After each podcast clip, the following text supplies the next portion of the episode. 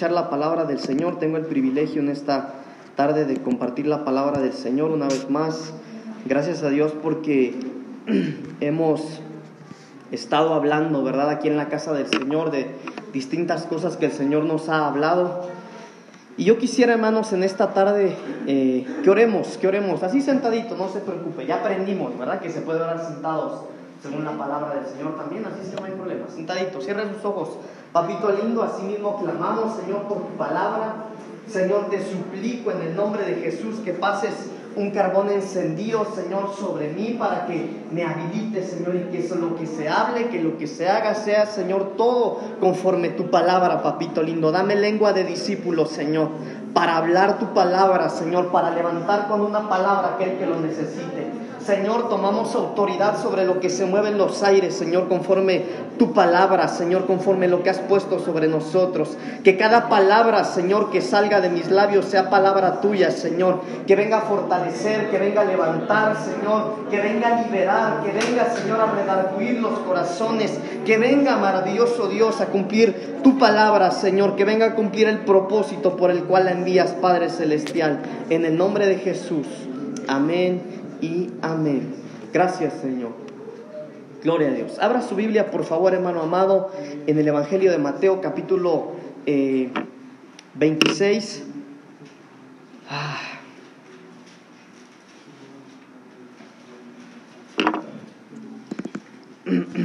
Permítame, por favor, hermanos, es que se perdió la cita que tenía aquí. Eh, es la misma cita, pero quiero que lo leamos en esta parte en Juan capítulo 12, versículo 1, hermanos, por favor, Juan 12, 1.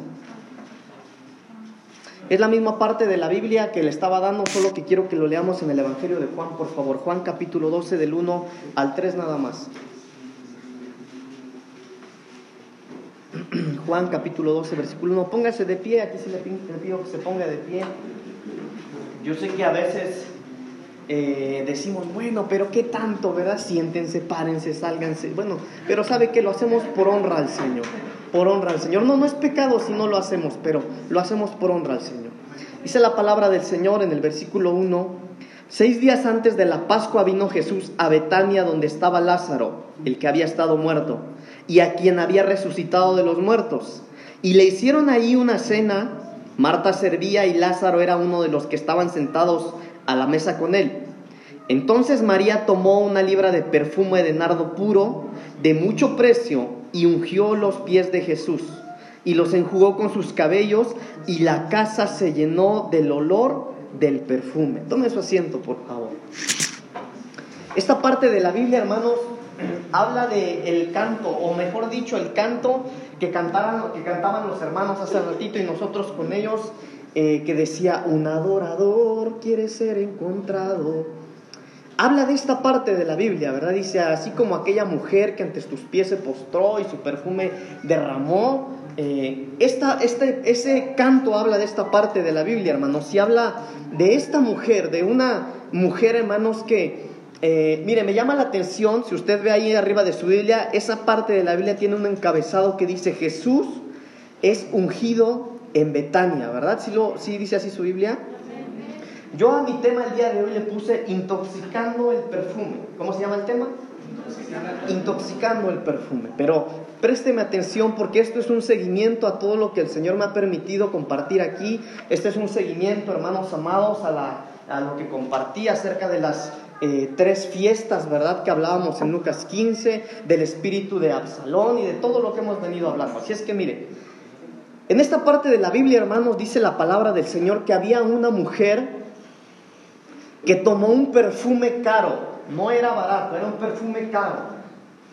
Y dice la palabra del Señor que en alguna ocasión Jesús había sido invitado a una cena y en esa cena estaba también Lázaro, su amigo, aquel que Jesucristo había resucitado, ¿verdad? Y la palabra de Dios dice que esta mujer tomó este perfume de nardo puro, de mucho precio, dice la palabra del Señor, y ungió los pies de Jesús. Ungió los pies del Señor.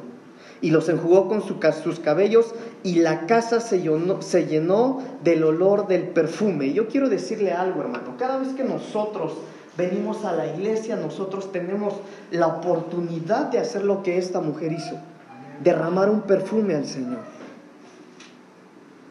Mire, esto es bien impresionante, hermanos, porque yo se lo digo a palabras, pero entiéndalo por favor en su espíritu, profundice un poquito en esto. Cada vez que tú vienes a la iglesia, a este lugar, o a la iglesia donde te congregues y nos estás visitando, cada vez que tú entras a un lugar como estos, tú tienes la oportunidad de levantar un perfume delante del Señor. Y si ya lo tienes, si tienes el perfume, no solo de levantarlo, tú tienes la oportunidad de derramar tu perfume y que ese perfume llene una casa. ¿Sabe que a veces cuando está la oración, hermanos, una persona, una sola, una persona puede cambiar toda la atmósfera de lo que está pasando en el culto? Solo una persona, a causa del perfume que esté derramando. Pero también una persona puede cambiar todo el culto para mal. Una persona puede hacer una escandalera, puede hacer un desastre. Pero cada vez que nosotros tenemos la oportunidad de venir a la iglesia, hermanos amados, tenemos la oportunidad de derramar nuestro perfume. Cada vez que nosotros, hermanos amados, hacemos algo para el Señor, le, le, damos algo al Señor, estamos haciendo lo que hizo esta mujer, derramar un perfume para Él. Pero escuche bien, este perfume puede ser intoxicado. Eso que nosotros hacemos con amor, que hacemos con pasión, puede en algún momento ser intoxicado. Vaya conmigo rápidamente a la palabra del Señor también. Eh,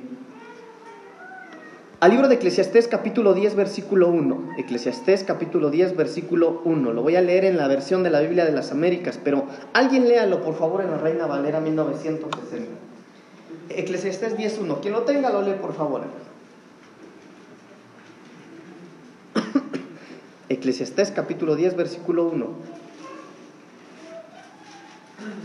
En el nombre del Padre, del Hijo y del Espíritu Santo. 10.1, ¿verdad? Sí. Las moscas muertas hacen querer y dar mal olor al perfume del perfumista, así que una pequeña locura al que es estimado como sabio y honorable. Gracias, hermano. Mire esto que es impresionante, hermano. Mire cómo lo dice la Biblia de las Américas. Las moscas muertas hacen que el ungüento del perfumista dé mal olor. Un poco de, insensatez, en la Reina Valera dice un poco de locura. Un poco de locura pesa más que la sabiduría y el honor. Entonces, eso hermanos que nosotros podemos ofrecerle al Señor que es bueno, ¿qué cree usted que siente el Señor hermano cuando usted le alaba con todo su corazón? ¿Qué cree usted, hermano? Sí. Alegría. ¿Cómo se lo imagina usted, hermano? Hermana Ale, ¿qué cree usted, hermana, que el Señor siente? ¿Cómo lo ve usted? ¿Cómo se lo imagina cuando usted le alaba? Uno como padre con los hijos, ¿no? Cuando nos da una buena calificación, un buen comportamiento, pues alegría. Alegría. Eso, o sea, un entusiasmo. Algo agradable, ¿verdad?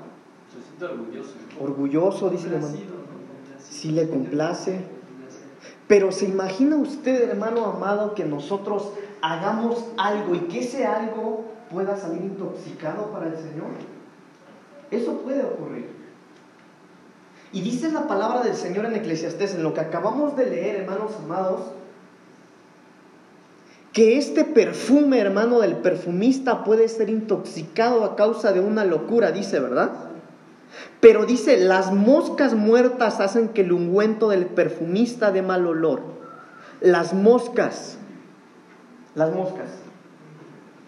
Imagínese usted, hermano amado, que, bueno, vamos a tener un ayuno congregacional, primero Dios pronto. Imagínese usted que hoy, no es el caso, pero que hoy estemos en ayuno, ¿verdad? Vamos a entregar el ayuno, hermano, y pedimos un banquete, hermano. Todos vamos a entregar el ayuno, hermano, algo riquísimo. Hermano, estamos en el culto, ya desean que el predicador acabe porque huele, huele rico, hermano, lo que vamos a comer. Pero imagínense que cuando termina el culto y usted se asoma, ¿qué es eso que huele tan rico? Ve salir de ahí las moscas. Mm. Bueno, eso es lo que puede pasar, hermanos, en nuestro perfume. El perfume puede ser intoxicado por las moscas. Y la Biblia, cuando hablamos de moscas, la Biblia habla de un personaje que se llama Belcebú. ¿Alguno lo ha leído?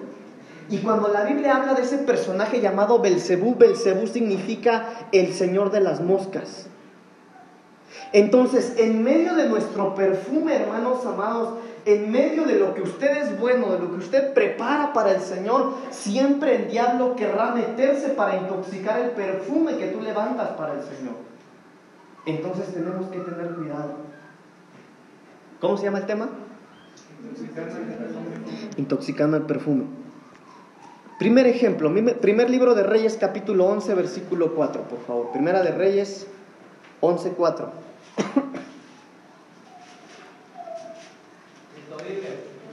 Si usted toma notas, anote sus versículos, tengo que leerlo porque tengo que avanzar, hermano. Primera de Reyes 11:4. Pues sucedió que cuando Salomón era ya viejo, sus mujeres desviaron su corazón tras otros dioses, y su corazón no estuvo dedicado por entero al Señor su Dios, como había estado el corazón de David su padre. Salomón, ¿Quién fue Salomón, hermanos? Rey, hijo de David, ¿qué más? Sabio, sabio, hermano. ¿Qué libros de la Biblia escribió Salomón? Proverbios, ¿qué más? Proverbios, Eclesiastés y Cantares. Salmos también dicen, hermano, bueno, Salmos no. Pero escribió, hermano, sabiduría. Incluso la Biblia narra, hermano, que cuando este hombre eh, tuvo la oportunidad que el Señor le dijo, bueno, pídeme, pídeme lo que quieras, porque yo te lo voy a dar. Este hombre, ¿qué fue lo que pidió? Sabiduría, hermano. Era sabio. ¿Y para qué pidió sabiduría? Para gobernar, para gobernar, para reinar, para administrar. ¿Y fue sabio o no fue sabio? ¿Usted qué dice? Claro que fue sabio. Pero ¿qué, qué dice Eclesiastés 1? Que un momento de locura lo echa a perder todo. Y miren lo que dice esta parte, lo que acabamos de leer.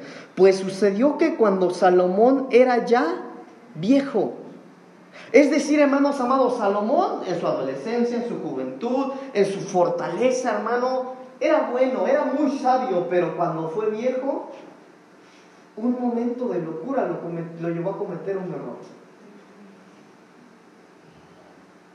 Entonces, hermanos amados, la sabiduría, porque Dios da sabiduría. Si alguno se siente no tan sabio, hermano, pídala al Señor. Y así lo dice la Biblia. Pídala al Señor que Él se la dará. Pero un momento de locura a Salomón le costó la sabiduría, hermanos. Salomón era sabio como su padre David también. Dios le dio sabiduría porque eso fue lo que él pidió para gobernar a su pueblo.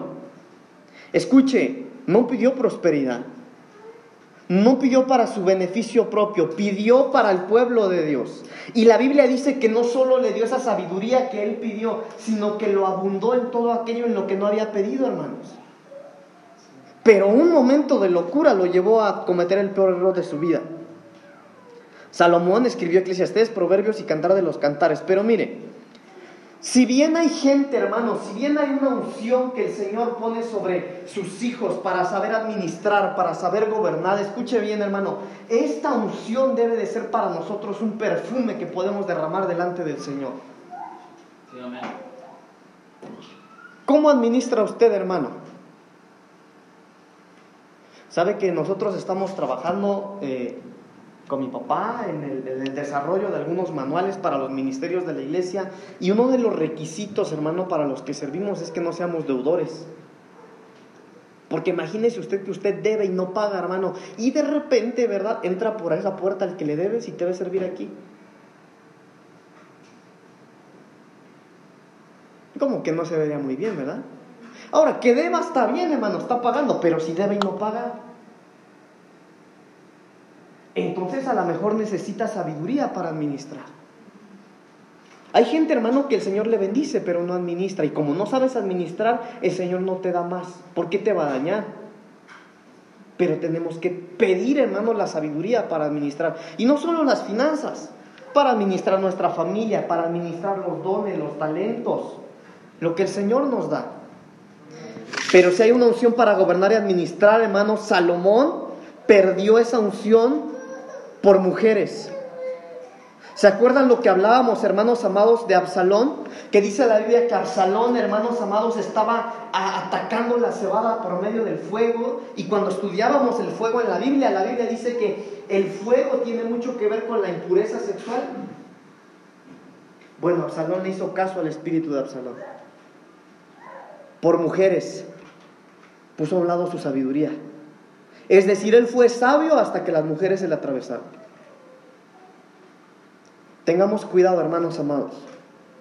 No sea que nuestro perfume, no sea que nuestra administración, no sea que lo que Dios puso sobre nuestras manos, hermanos amados, nosotros por hacerle caso al espíritu de Absalón o por perder, hermano, por un momento de locura, dice Eclesiastés, perdamos todo lo que el Señor nos está dando. Sepamos administrar, hermanos. Administremos lo que el Señor nos ha dado. Créame, hermano, que el Señor necesita confiar en nosotros. ¿Sabe que hay mucha gente que critica a los cristianos que tienen dinero? De verdad. Pero Dios es el más interesado en que usted y yo vivamos bien. Esa es la realidad. El Señor no se goza, hermano, de vernos padecer por nuestras finanzas. No. Él quiere bendecirnos. Pero a veces no hay bendición, hermano, porque nosotros nos falta aprender a administrar lo que nos ha sido dado. El Señor nos bendice, hermano, y en lugar de pagar, vamos y gastamos lo que no tenemos. O nos endeudamos. Mi papá una vez usó una frase, y es verdad, hay gente que no está contenta si no debe. Acaba de pagar aquí y ya, hermano, ya está viendo a ver a dónde pide porque ya acabó de pagar. No, hermano, tengamos cuidado. Aprendamos a administrar lo que el Señor nos dio. ¿Cuántos dicen amén? Y si no sabe administrar, pidámosle al Señor esa sabiduría para administrar, hermano, lo que el Señor pone en nuestras manos. Pero el, el perfume se puede intoxicar.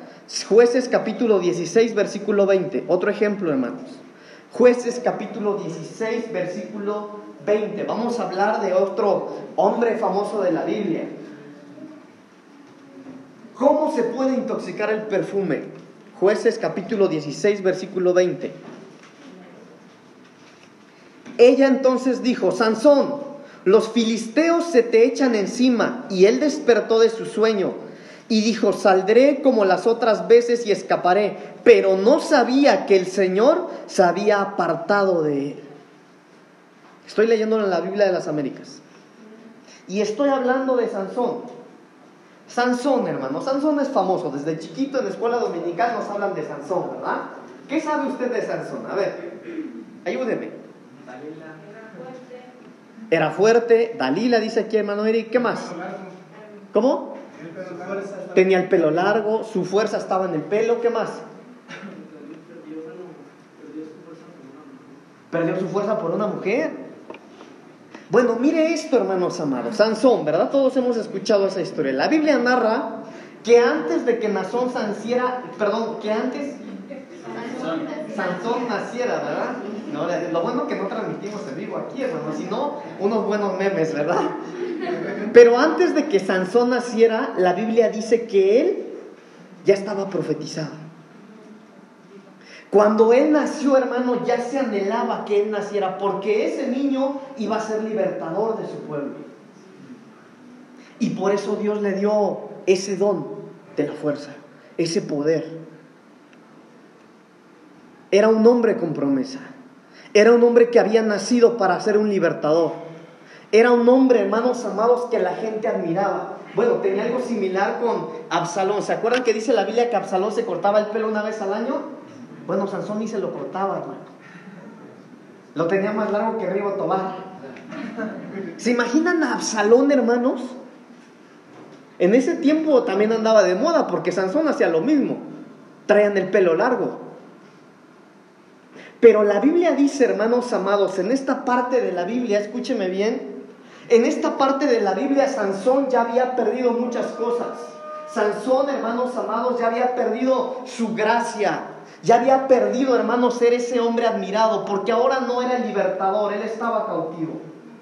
Ahora ella no llamaba la atención, él era un payaso y se divertían con él y él estaba amarrado en las columnas y venían y lo azotaban, cualquiera lo maltrataba y había perdido todo, pero esa no era lo más importante. Lo más importante es que en esta parte de la Biblia Sansón dijo, bueno, yo voy a salir y me voy a escapar como las otras veces, pero la Biblia dice, y Sansón no se había dado cuenta que Jehová ya no estaba con él.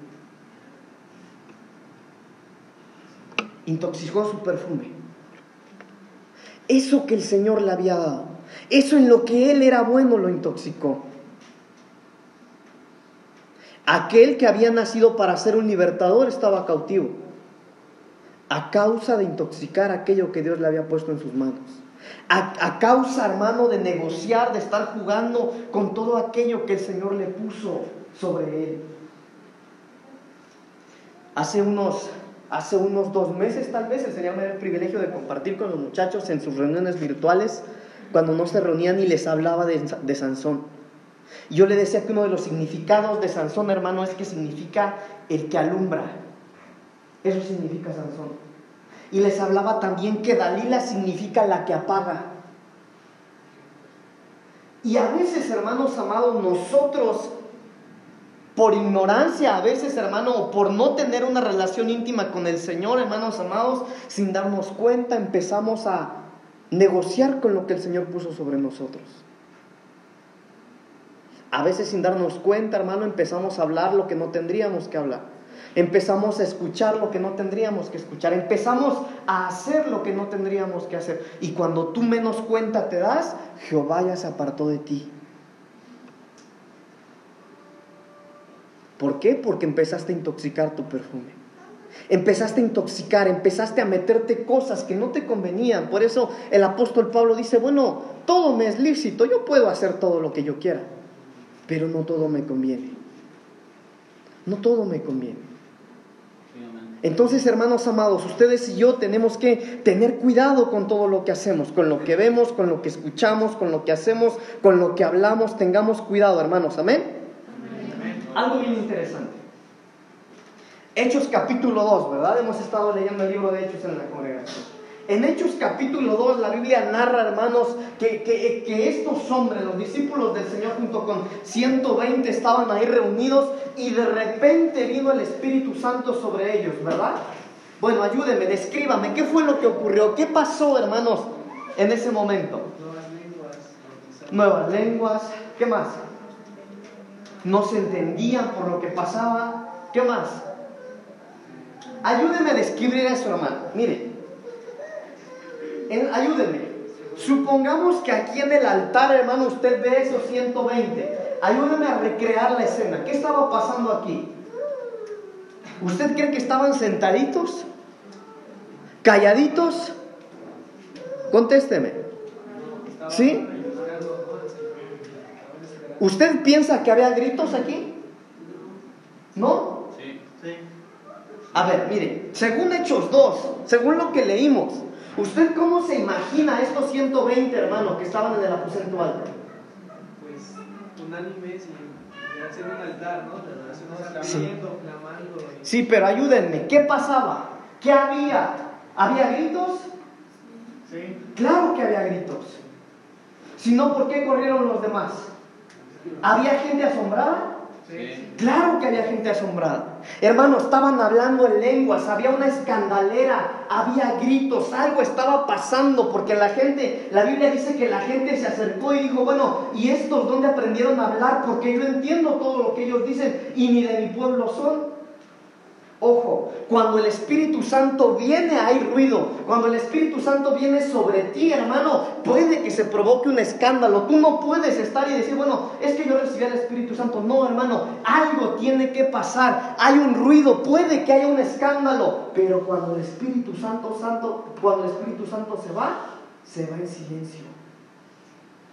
Y eso no es bueno. Porque, porque hermano, Sansón no se dio cuenta que Jehová se apartó de él. Por eso, hermanos amados, nosotros tenemos que ser muy cuidadosos, hermanos, y todos los días correr con el Señor. Y aquí lo hemos enseñado mucho. De no caer en la trampa de pensar, bueno, es que yo ya soy cristiano, yo ya soy hijo de Dios, yo no tengo que pedirle perdón al Señor por nada. Yo ya no peco, yo ya estoy bien. ¿Se acuerdan que en la escuela dominical aprendíamos, hermano, que como cristianos nuestra responsabilidad diariamente son dos cosas? ¿Cuáles son? Arrepentimiento y fe. Tener fe y arrepentirnos, todos los días. Porque si no, cuando menos cuenta te des, puede que Jehová no esté contigo. Dios nos libre, hermanos. Pero eso fue lo que le pasó a Sansón. Por estar intoxicando su perfume, hermano, por estar jugando, hermanos amados, con lo que el Señor puso sobre él, Jehová se apartó de él sin que él se diera cuenta. Eso es lo que pasa cuando alguien intoxica su perfume. Lucas capítulo 6, versículo 16. ¿Quién vive, hermanos? Así es, gloria a Dios. Lucas 6, 16. La palabra del Señor dice, Judas, hijo de Jacobo, y Judas Iscariote, que llegó a ser traidor. ¿Cómo dice la reina Valera, hermanos? Por favor.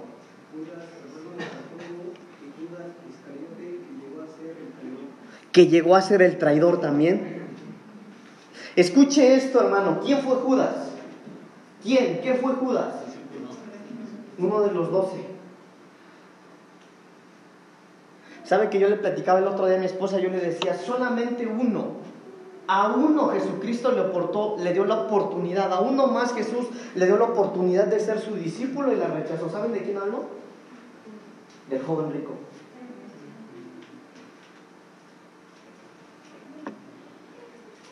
A ese joven rico hermano Jesús le dio la oportunidad que muchos desearían, que muchos hubieran deseado, y a nadie más se la dio más que a él. Y él no la quiso. ¿Se acuerdan que hablábamos de Absalón, que cuando hablamos del fuego también hablaba de las finanzas? Bueno, el espíritu de Absalón lo tenía el joven rico, porque por sus finanzas ese no aceptó el llamado de Jesús a ser su discípulo. Y este hermano que era discípulo, también in- intoxicó su perfume. De apóstol a traidor.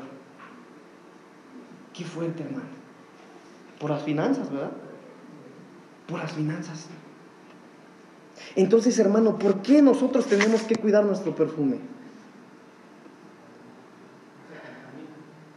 Claro. Hermano, y mire, y somos nosotros los que sabemos cómo lo intoxicamos, somos nosotros. Aquí no es de que el pastor le diga, bueno, hermano, estas son las cosas en las que usted se tiene que cuidar. No, usted sabe de lo que se tiene que cuidar. Porque tú sabes cuáles son las áreas en las que eres débil. Me llama la atención que el apóstol Pablo le dijo a Timoteo, bueno, cuídate de esto, cuídate de esto, pero cuídate de ti mismo, le dijo. Porque es uno mismo, hermano, el que toma la decisión de orar o no orar, de buscar a Dios o no buscar a Dios, de venir a la iglesia o no venir a la iglesia, de ayunar o no ayunar. Somos nosotros nuestro peor enemigo. Pero también somos nosotros los que tenemos que impulsarnos. Yo les decía, hermano, el otro día, si buscar a Cristo, hermano, es una decisión de todos los días. A todos, hermano, nos dan ganas. Perdóneme, hermano, perdóneme. Yo sé que tal vez usted no espera que yo le diga esto, pero a mí también a veces no me dan ganas de venir al culto. Pero yo sé que no es por ganas, es porque yo tengo que venir. Y no vengo obligado, hermano. Vengo porque yo sé que aquí está el Señor. Ese es el día que en esta casa se programó para que vengamos a levantar un altar de alabanza y de adoración para el Señor. Pero somos nosotros, hermanos, los que podemos ser nuestros peores enemigos o también somos nosotros los que podemos convertirnos, hermano, en aquello que el Señor espera de nosotros. ¿Sabe que allá en el espejo que está en el lavabo de afuera? Dice una frase, ¿verdad? ¿Qué frase dice? Hashtag somos su imagen. Porque a veces nos olvidamos que somos su imagen. Hermano, usted y yo tenemos que ser siempre conscientes, hermano. Mire, es normal que nos cueste. Usted se enferma y si, no quiere no viene y no hay problema. Pero nosotros, aunque nos enfermemos, aquí tenemos que estar. Repito, y no es por obligación, es por amor. Pero aquel hermano que no quiere intoxicar su perfume, piensa así. Hermano, ¿cómo se va a perder usted la palabra del Señor si el Señor le quiere hablar? Cristo vive. No intoxique su perfume, hermano. No intoxiquemos nuestro perfume. Por eso, hermanos, cuando vengamos por ese lugar, hermano, vengamos con todo nuestro corazón para alabarle al Señor, para cantarle al Señor, para darle nuestra mejor adoración, nuestra mejor alabanza. Aleluya. ¿Sabe que yo he llegado a pensar una cosa, hermano? Cuando la presencia del Señor está moviéndose en medio de la alabanza y de la adoración, no importa si no te sabes los cantos, aquel que está en el Espíritu alaba. Aquel que está en el Espíritu adora sin que se sepa los cantos. Porque aquel hermano que realmente desea con todo su corazón darle algo al Señor, mire, tiene hasta cuidado en cómo aplaude. No aplaude, no, tiene cuidado en cómo aplaude. Si no se sabe la alabanza, bueno, cierra sus ojos, levanta sus manos, pero tiene cuidado aún en cómo levanta las manos. Porque tu deseo es darle algo al Señor. Aquel hermano que, que no, que desea no intoxicar su perfume, hermano, tiene cuidado en cómo viene vestido a la iglesia. Y eso es personal, hermano. No es que yo diga, ah, trae falda, o trae velo, o el hermano viene, eh, trajo camisa, o trae playera. No, eso es personal. El cómo usted se siente con el Señor. Porque, hermano, si, si, si nosotros le pidiéramos que todos los hombres viniéramos con corbata y saco, hermano, eh, pues eso sí ya sería obligación. Pero el Evangelio de Cristo no es para imponerse, es para exponerse nada más. Entonces, hermano, pero usted reflexione en si usted hoy se cambió y se arregló para el Señor. Porque aquel que desea no intoxicar su perfume dice, bueno, no sea que yo en medio de la alabanza el Espíritu Santo me toque y si levanto la mano, bueno, si está cortita mi camisa, se me va a ver el ombligo. Pero aquel que no quiere intoxicar su perfume tiene cuidado hasta cómo se viste. Porque dice, bueno, no sea que mi camisa me quede tan apretada que si yo quiero levantar mi mano no pueda. Entonces, hermano amado, no intoxiquemos nuestro perfume para el Señor. No sea que así como este apóstol, a traidor, hermanos. Tenemos que tener cuidado de no intoxicar esto, hermanos amados. Decía el hermano Eric, y por la plata, ¿verdad? Por el dinero. Mire, mire algo interesante. Mateo 26, por favor, ayúdeme. Mm. 21 al 25. 26, 21. Sí, 26 del 21 al 25, por favor. Mateo 26, 21 al 25, por favor. Quien lo tenga, lo lee, por favor, hermanos.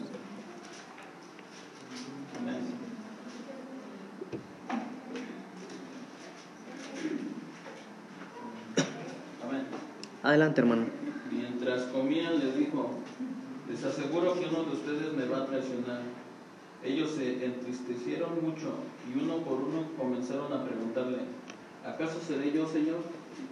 El que mete la mano conmigo en el plato es el que me va a traicionar, respondió Jesús. A la verdad, el Hijo del Hombre se irá, tal como está escrito de él. Pero hay de aquel que lo traiciona. Más le valdría a ese hombre no haber nacido. ¿Acaso seré yo, Rabí? Le dijo Judas, el que lo iba a traicionar. Gracias, Tú lo has dicho, le contestó Jesús. Gracias, hermano. Bueno, Rabí dice en esta versión. En la Reina Valera dice, ¿qué dice la Reina Valera?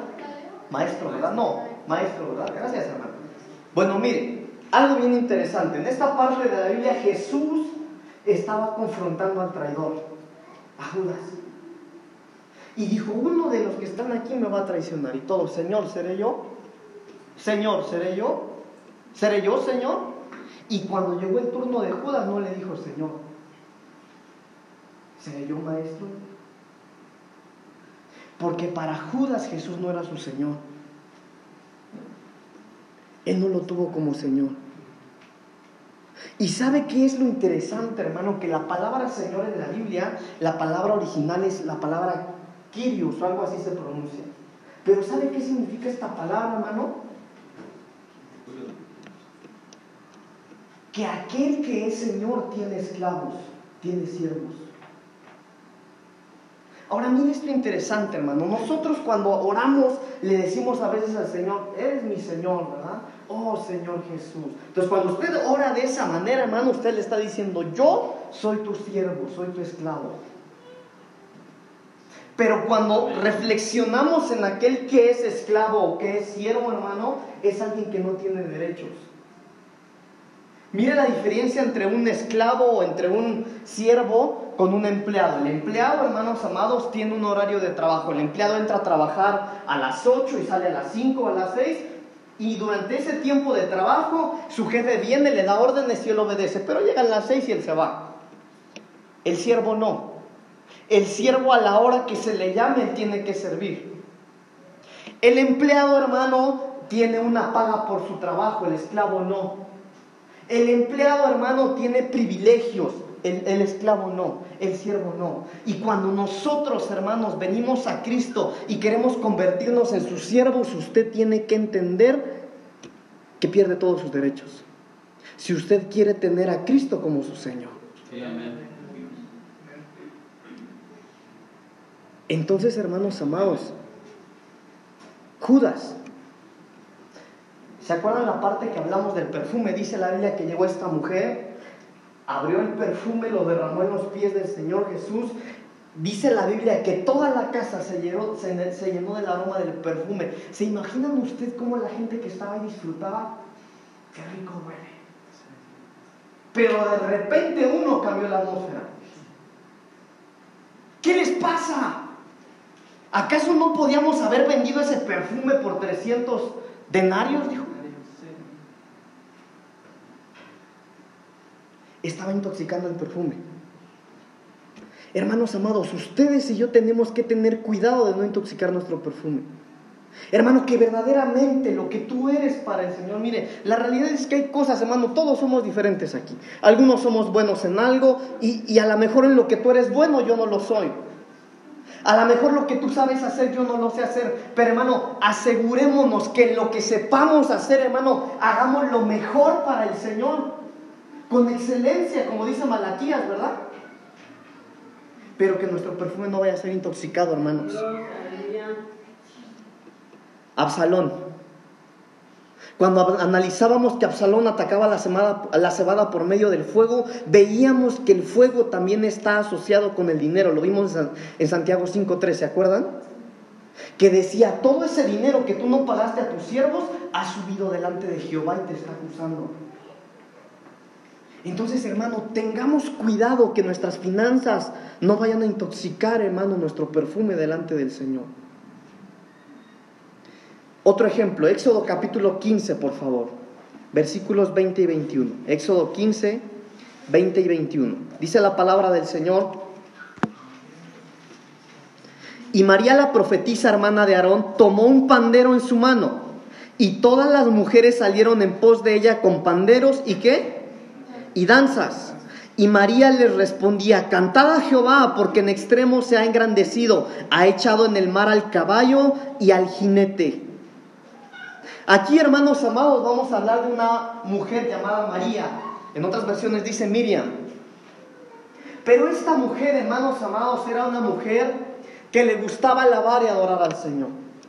La Biblia narra, hermanos amados, que cuando esta mujer alababa a Jehová, dice la Biblia que tomaba el pandero y se ponía a cantar y a danzarle al Señor. Y que lo que ella hacía, hermano, era motivación no solo para los que la veían, sino que había más mujeres que se unían a su danza. Había más mujeres que decían, wow, ¿cómo, cómo ministra esa mujer? ¿Cómo alaba al Señor? Y dice la Biblia que ella motivaba y que otras mujeres se levantaban junto con ella y cantaban y danzaban con el pandero. Tenía un perfume.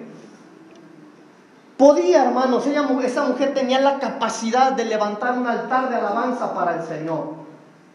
Ella tenía la capacidad, hermano, no solo para alabar, sino que su alabanza y su danza, hermano, provocara que alguien más deseara tener esa alabanza, esa libertad para alabar y glorificar al Señor. Pero ella también intoxicó su perfume. Mire lo que dice, hermano, la palabra del Señor en Números capítulo 12, versículo 10. Números capítulo 12, versículo 10. Pero cuando la nube se retiró de sobre la tienda, he aquí que María estaba leprosa, blanca como la nieve. Y cuando Aarón se volvió a María, vio que estaba leprosa. Esta mujer, la que alababa, la que agarraba su pandero, la que danzaba, esa mujer, hermano, que había descubierto, hermano, que ella tenía la capacidad de hacer voltear el corazón del Señor hacia ella cuando ella tomaba su pandero a causa de la alabanza que ella levantaba. Ella, esa misma hermana, hermanos, ella misma tuvo lepra por intoxicar su perfume. ¿Sabe qué fue lo que hizo? Que empezó a hablar en contra de su cobertura que empezó a criticar a Moisés, que empezó a blasfemar, que empezó a hablar en contra de lo, de lo que este hombre de Dios hablaba. ¿Se acuerdan que eso hablábamos también del espíritu de Absalón? ¿Se acuerdan o no se acuerdan? Bueno, hermano, tengamos cuidado de no intoxicar nuestro perfume. Mire, hermano, esto de verdad es, es fuerte, hermano, es fuerte. Mire, necesitamos amarnos más. Yo estoy seguro, hermanos amados, que si somos amorosos, nos amamos, hermanos, no somos una iglesia que nos ama, no, nos amamos, pero aún podemos llegar a amarnos más. Y yo les puedo asegurar, hermano, que si crecemos en amor, como esa primera iglesia que dice el libro de Hechos, si crecemos más en amor, hermanos amados, mire, yo le puedo asegurar que no solo vamos a crecer solo en amor, Vamos a crecer en todas las áreas, en todos los aspectos. Y cuando tengas una necesidad, esa necesidad va a ser saciada. Tu necesidad puede ser económica, tu necesidad puede ser moral, puede ser psicológica, puede ser financiera, hermano, pero tu necesidad va a ser saciada porque si nosotros crecemos en amor, hermanos amados, nos vamos a conocer más, nos vamos a escuchar más, vamos a estar pendientes los unos de los otros, pero no para criticarnos, para ayudarnos, para amarnos. Y esta mujer cambió el ministerio de alabanza, cambió eso que el Señor le había dado para alabarle con todo su corazón por intoxicar su perfume. Y el Señor le puso lepra. Y la Biblia narra, hermano, si usted sigue leyendo, hágalo en casita, pero la Biblia narra más adelante, hermano, que cuando la vio su hermano Aarón, dijo, bueno, Moisés, fíjate, ¿qué fue lo que pasó? Hablemos con Jehová. Bueno, hablaron con Jehová y el Señor le dijo, sí, eso le pasa por estar hablando de ti, Moisés. Y Moisés, fíjese hermano, dice la Biblia que Moisés supo que ella le cayó lepra por hablar de él y Moisés no dijo, qué bueno, Señor, no. La Biblia dice que Moisés clamó a Jehová para que esa lepra fuera quitada y Jehová dijo, no, no se la quito. Sáquenla de la ciudad siete días. Imagínese usted. Ahora, quiero decirle algo, hermano. Esta mujer era ministro, ella servía.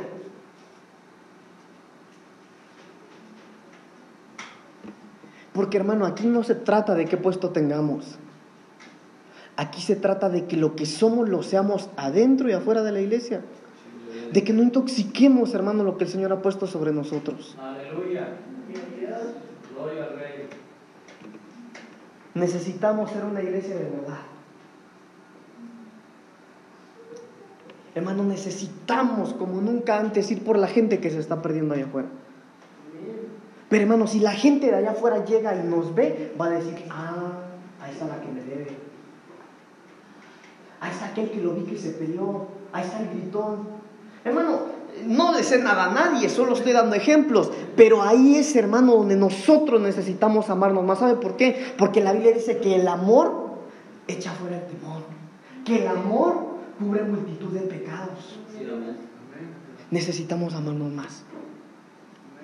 Pero usted y yo tenemos que tener cuidado, hermanos, de no intoxicar lo que el Señor puso sobre nosotros. Último ejemplo, hermano. Números capítulo 22, versículo 31, por favor. Números 22, 31.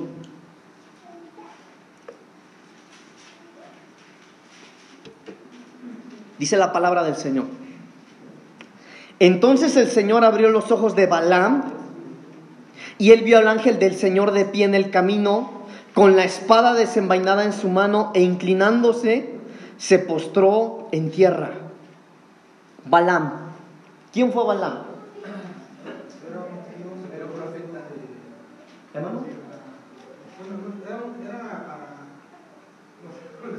Balaam. Balaam fue un dios, pero de los filisteos. ¿Un dios de los filisteos?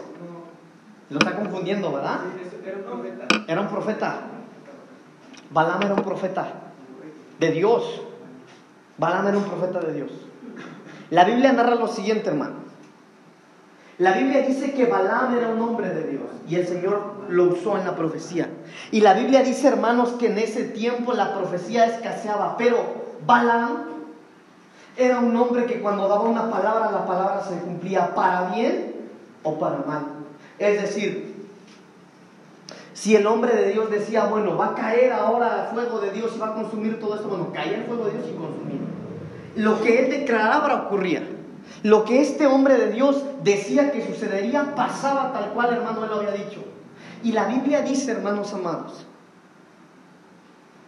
que en alguna ocasión un rey lo mandó llamar y le dijo, vayan, habló con su séquito y le dijo, vayan con Balaam y díganle a Balaam que venga, porque yo quiero que vaya y maldiga a ese pueblo. Y la Biblia dice que fue el séquito del rey.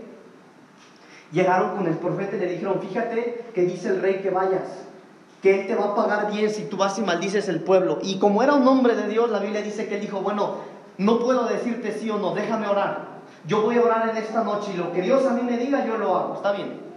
Y la Biblia dice, hermano, que este hombre de noche oró y le dijo, Señor, mira que el rey ha mandado por mí, quiere que yo vaya, vaya a maldecir a ese pueblo. ¿Tú qué dices, Señor? Y Jehová le dijo, no, no vayas. Porque ese pueblo que quieren que tú maldigas es mi pueblo. Está bien, no voy. aleluya. Al otro día se levantó y le dijo al séquito del rey, bueno, no puedo ir. Jehová me dijo que yo no vaya. Entonces no puedo. Está bien, no te preocupes. Se fue el séquito del rey, llegaron y le dijeron, fíjate rey que dice ese profeta de Dios que no puede venir, porque Dios le dijo que no. Pero el rey le dijo, díganle a Balaam que yo le voy a dar muchísimo más de lo que le había dicho. Le voy a pagar muy bien. Que venga y maldiga a ese pueblo. Pues ahí va otra vez la gente del rey. ¿Qué dice el rey que vayas? Que él te va a pagar bien, él te va a hacer rico si tú vas y maldices a ese pueblo. Mm, bueno, ¿cuánto me va a dar, verdad? No, pues te va a pagar bien. Bueno, déjeme orar otra vez, a ver qué me dice Jehová. Pero Dios ya le había dicho que no. Entonces él una vez más oró y cambió la voluntad de Jehová. Cambió la voluntad de Dios. Mire, hermano, no le estoy mintiendo. Eso es lo que la Biblia dice. Que aunque Dios había dicho que no, Dios le dijo, bueno, está bien, Balaam, ve. Porque tú quieres ir. Yo decía que no, pero andas de necio, vete pues. Y la Biblia dice, hermano, que Balaam se fue. Y cuando Balaam iba en el camino, hermanos, dice la Biblia, hermano, textual la Biblia dice que cuando Balaam salió con su burrita, se desató la ira de Jehová contra él. Intoxicó, hermano, lo que el Señor había puesto sobre él. Porque él era un profeta de Dios. Pero él, hermano, a él se le hizo fácil empezar a vender el don. Empezar a vender aquello que Dios había puesto sobre él. Hermano, él era un hombre de Dios. Dios le, lo hizo profeta. Pero él, cuando vio el dinero, se le hizo fácil ponerle un precio. Sí. Empezó a vender algo que fue un regalo, porque los dones son regalos, dice la Biblia, ¿verdad? Aleluya. A él se le hizo fácil vender aquello que Dios le había regalado. Y ustedes y yo, hermano, tenemos que tener cuidado con lo que el Señor ha puesto sobre nosotros.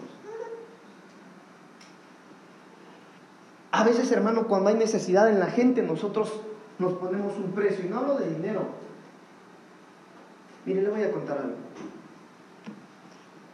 Hace un par de meses, se lo conté a mis papás, se lo conté a mi esposa, yo estaba durmiendo y me desperté por un sueño, hermanos. Me desperté por un sueño porque en alguna ocasión nosotros en la iglesia tuvimos a un joven que se drogaba mucho, se drogaba, hermano, mucho. Andrés, ustedes lo conocen, Andrés. Y a una hermana, joven también, una joven que estaba en la iglesia. Esa joven también se drogaba. Cuando la conocimos se prostituía, cuando la conocimos estaba muy perdida en el pecado, el Señor la restauró. Bueno, pero yo estaba soñando, hermano, le decía yo a mis papás, a mi esposa, les decía que yo en mi sueño, hermano, yo estaba eh, en mi vida cotidiana y de repente yo veía que de este lado del cielo se abría una pantalla grande. Y en esa pantalla yo veía a Andrés, yo veía a este joven. Pero yo lo veía con traje, lo veía de una piel muy fina, lo veía con un peinado, hermano, de gente muy adinerada. Lo veía Hermano, lo veía muy bien económicamente, pero exageradamente bien. Digo, yo no sé de marcas, pero veía ropa muy fina. Veía su léxico, su manera de expresarse, de hablar, hermano, de personas muy finas, de personas muy adineradas. Y eso yo veía en esa pantalla y platicaba yo con él. Y yo estaba asombrado por cómo estaba este joven. Este joven, nosotros lo vimos aquí en la iglesia, ¿se acordarán de él, hermanos? andaba grosito, andaba siempre bien drogado, a veces andaba orinado. Entonces para mí era, hermano, sorprendente ver lo que yo veía ahí. Cuando yo estaba ahí, me decía, pero aquí está esta muchacha también. Y se recorría la imagen, hermano. Y yo veía a esta joven también, le repito que en aquel tiempo estaba muy mal. Yo la veía sentada en, un, en una silla, le decía a mi esposa, pero yo veía la habitación en la que ella estaba. Y la habitación era muy, hermano, de gente muy rica.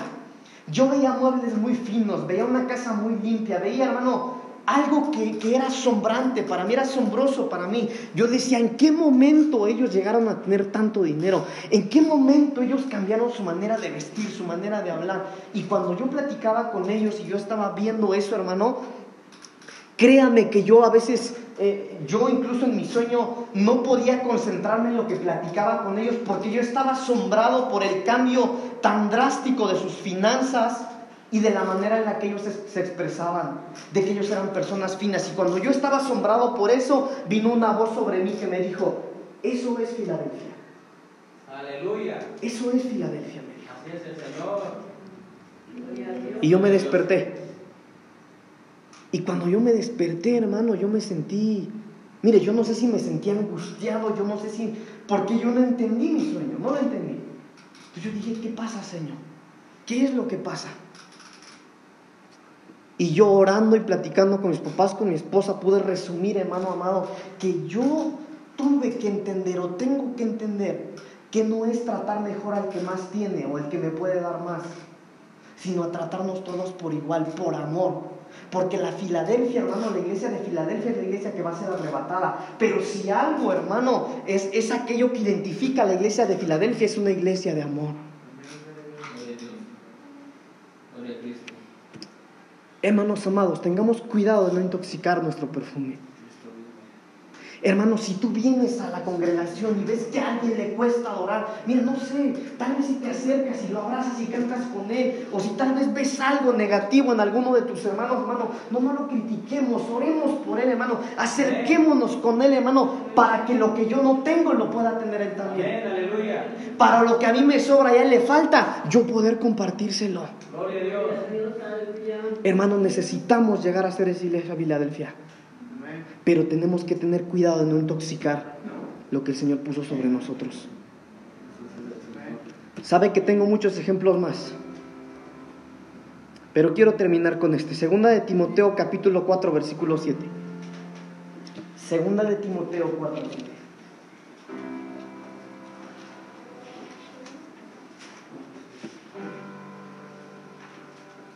El apóstol Pablo un hombre que jamás de los jamás desintoxicó lo que el Señor había puesto sobre él. La Biblia narra, hermano, muchas historias de este hombre. Mire lo que dice segunda de Timoteo 4:7. He peleado la buena batalla, he terminado la carrera, he guardado la fe. En el futuro me está reservada la corona de justicia que el Señor, el juez justo, me entregará en aquel día. Y no solo a mí, sino también a todos los que aman su venida. El apóstol Pablo un hombre que tenía unción apostólica, ¿verdad? La Biblia narra una de tantas historias, hermano. La Biblia narra que en alguna ocasión el apóstol, el apóstol Pablo estaba por ahí juntando leños para encender una fogata. Y la víbora le picó en su mano. Y cuando la víbora le picó, hermano, la Biblia dice que él no, no fue al doctor. Y no porque sea malo, hermano. Pero la Biblia dice que él había estado hablándole a los políticos, a los reyes de ese lugar. Y que todos estaban asombrados para ver qué es lo que este hombre iba a hacer. Él pudo haber renegado ahí, ¿no cree usted? Señor, yo puedo morir, me acaba de picar la víbora, yo soy tu siervo. Estoy preparando para mi comida, estoy juntando los leños, Señor. ¿Por qué razón tú no pudiste guardarme y cuidarme de esta serpiente? Pero no lo hizo. No lo hizo. Y a causa de mantenerse en su fe, a causa de no intoxicar, hermano, lo que el Señor había puesto sobre él, en esa tierra logró cosas impresionantes. Y este hombre logró todo. Él dijo al final, he peleado la buena batalla.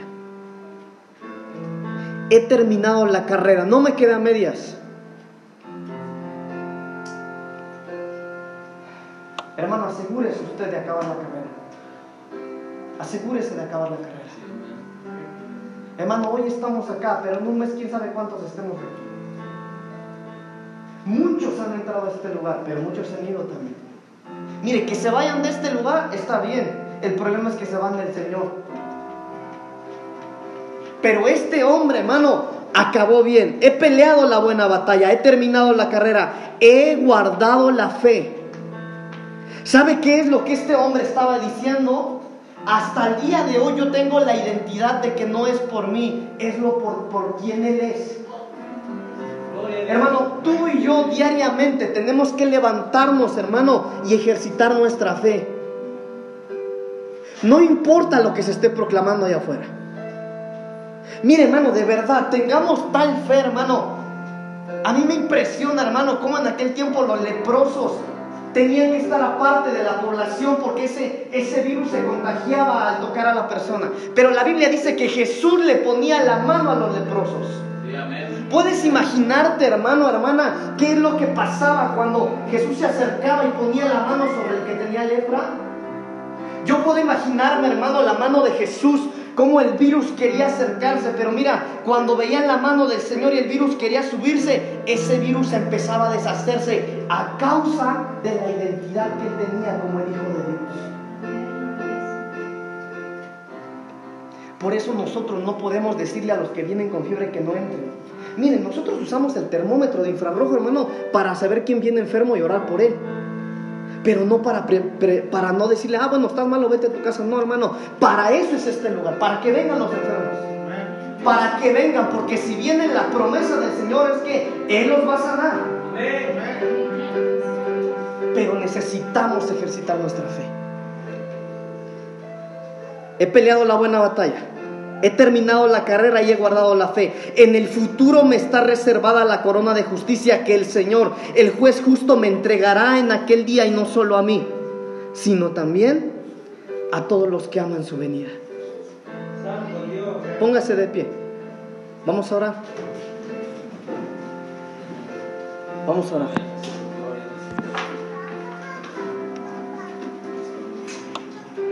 ¿Se acuerdan lo que cantábamos hace ratito? Un adorador. adoramos, Señor. Hermano, ¿no será que tu perfume puede ser intoxicado? Si tu perfume, hermano, puede estar intoxicado ahorita, eso, eso tiene arreglo. El Señor está en medio de nosotros. Él está en este lugar. Sabes, esta, esta letra, si no te la sabes, escucha lo que dice. Esto habla de lo que predicamos hoy. Esa mujer se atrevió Ese perfume ella lo pudo haber venido, pero ella dijo, no, no, no, no, yo reconozco quién está en esta casa, está aquí el Hijo de Dios. Hermano, si tú reconoces que hoy está el Hijo de Dios en este lugar, es una buena oportunidad para derramar nuestro perfume.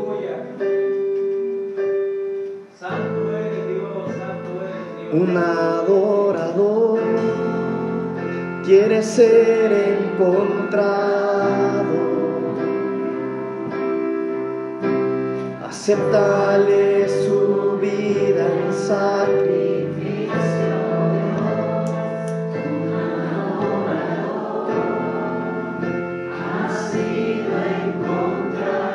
Cantemos quiere ser encontrado.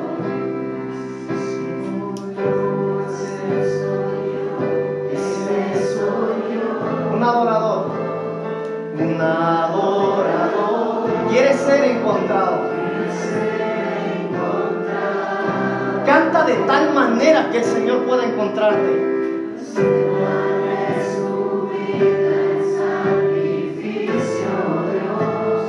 Un